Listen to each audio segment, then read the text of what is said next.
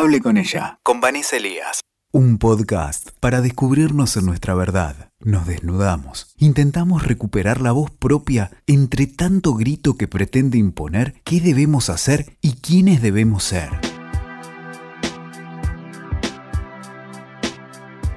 Hola, soy Vanessa Elías. Hoy quiero hablar de por qué es importante saber cómo surgió el patriarcado.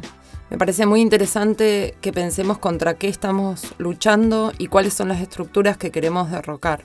Vamos a hacer un poquito de historia muy eh, rápido como para poder contextualizar y entender que nuestra lucha feminista es muy nueva y que estamos este, tratando de modificar estructuras que están dadas desde, desde hace miles de años. Eh, para tener más o menos una idea, vamos a partir de la concepción de sexualidad.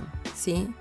Hay un millón de antropólogas y antropólogos que toman distintos momentos históricos, entonces no nos vamos a meter mucho en eso, sí vamos a tener en cuenta que hace aproximadamente 3.000 millones de años hubo en la naturaleza, en el universo, como un entendimiento, como un surgimiento de la sexualidad de la sexualidad que contemplaba ambos géneros o que era como genérica. Y después, hace como un millón de años atrás, más o menos, se entiende la sexualidad entre géneros y como consecuencia de eso, la reproducción sexual. Y esto no es un dato menor, es súper importante tenerlo en cuenta porque después por supuesto que van a ir pasando las etapas históricas y la especie humana va a ir mutando, pero el entender que a través del acto sexual se genera una nueva vida modifica absolutamente los roles que eh, teníamos como especie. Entonces lo que podemos pensar, a ver, eh, la humanidad como la conocemos data más o menos de hace 800.000 años. Encontraron huesos del primer hombre en África. Pero lo interesante es esto, pensar que en un momento, cuando se tuvo entendimiento de que el acto sexual traía como aparejado eh, una nueva vida, entonces empezaron a cambiar los roles. En un principio, eh, varones y mujeres eran bastante similares. De hecho, eran éramos similares físicamente.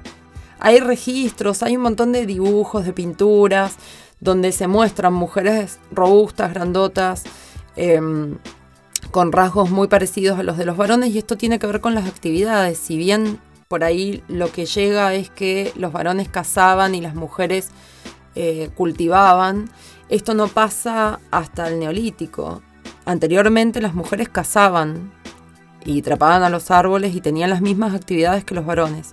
Lo que sucede es que cuando entienden que los embarazos de nuestra especie son de alto riesgo, son, en realidad tenemos muy pocas posibilidades de reproducción en relación al resto de las especies. Por ejemplo, cualquier otro mamífero en general puede parir entre 4 a 12 cachorros eh, y la hembra humana, con suerte, puede parir dos o tres en un embarazo normal, digamos, este, natural. Y además las posibilidades de procrear son anuales, es una en, un año, ¿no? Y, y, en el mes tenemos un solo día de ovulación, entonces esto nos limita muchísimo. Entonces cuando hubo un cierto entendimiento de esto, la hembra empezó a cuidar ese embarazo, porque la especie vivía mucho menos y había muchos menos habitantes, pues se perdían un montón de embarazos por las actividades que llevaban a cabo.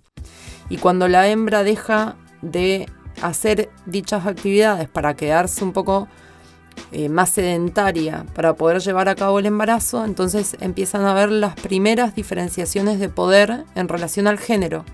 Ahí es cuando se marca la diferenciación de géneros. Hasta ese momento no, no parecía importante. Entonces tiene que ver con la actividad que llevamos a cabo. Por supuesto que este patriarcado rudimentario, primario, de hace este, por lo menos 65.000 años atrás, eh, no es el patriarcado contra el que combatimos hoy, pero sí es el origen, es lo que da origen a esta diferenciación que cada vez se hace más cínica y tirana y de la que después se empiezan a apropiar los varones para poder tener un dominio. Lo cierto es que después, Cuando pasamos de ser nómades a sedentarios y entonces cambian las actividades, pasamos de la casa y la recolección al cultivo y la ganadería, entonces ahí el varón comprende que necesita mano de obra, necesita linaje. Anteriormente el único vínculo filial que existía era el de la hembra con el cachorro. La hembra sabía que ese cachorro era suyo, pues lo había parido. En cambio no sabían quién era el padre. No había un varón que, tuviese un vínculo filial con el cachorro. Y no había concepto de familia en ese sentido. Pero a partir de que se asienta la especie, empiezan a existir los primeros asentamientos cerca de ríos, de lugares con agua, porque la tierra es más fértil, etc. Entonces ahí sí, el varón se asienta porque necesita saber cuál es su descendencia, porque esa descendencia va a ser la mano de obra que le va a ayudar a sostener el cultivo y la ganadería. Y a partir de ahí empieza el libre comercio, ¿no? O sea, bueno, eh, los trueques, etcétera, lo que después se va a transformar en este sistema capitalista que conocemos, que es como el matrimonio perfecto con el patriarcado. Patriarcado y capitalismo son el matrimonio más exitoso de la historia de la humanidad. No quebraron nunca, no tienen una discusión se llevan bárbaros. Y garantizan el sometimiento de toda aquella persona que consideren más débil o por debajo de, la norma que establecen. Bueno, y ahí las mujeres fuimos mutando nuestro cuerpo, nuestra actividad, y fuimos siendo relegadas cada vez a menores actividades fuera del hogar, hasta que pasamos a ser solo mujeres si paríamos. La maternidad fue la condición de la mujer. Parecía que si no, no había importancia en este mundo. Por eso me parece que lo interesante en la revolución y en el repensarnos hoy, con todo lo ganado, con una lucha que viene de hace más de 150 años, tomando distintas eh, formas y distintas vertientes.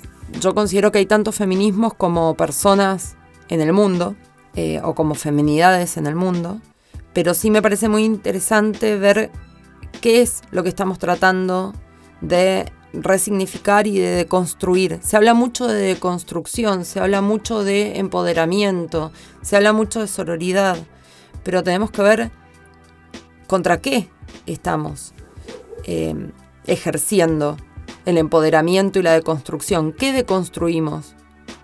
¿Qué es este mandato patriarcal? ¿Qué es el patriarcado? ¿Hay feminismos puros, netos? Yo creo que no. Me voy a quedar con una frase que, dijo este, alguien en un taller que di hace un tiempo. Dijo, yo soy un machista en rehabilitación. Y yo me siento un poco así. Me parece que nuestra estructura de pensamiento está fundada desde un lenguaje netamente patriarcal.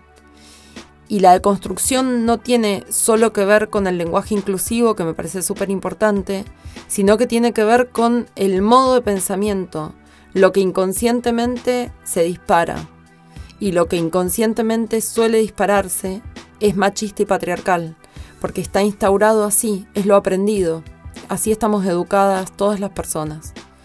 Por eso me parece que es muy interesante ver esto, desde dónde nos vamos a parar, si creemos que está todo terminado, que estamos deconstruidas, que somos feministas o si creemos que estamos en un proceso que seguramente lleve un tiempo más. Y no digo que nos va a llevar eh, em, 650.000 años, 65.000 años, o, no. Obviamente que los tiempos se aceleraron y estamos en otro momento. Pero sí creo que todavía nos queda un camino por andar y desandar. Em, y que no podemos hacerlo sin, una posición tomada responsable. Y me parece que si no conocemos nuestra historia, nuestra responsabilidad se ve muy limitada. Bueno, esto ha sido todo por hoy. Los dejo pensando. Escuchaste. Hable con ella, con Vanessa Elías. WeToker. Sumamos las partes.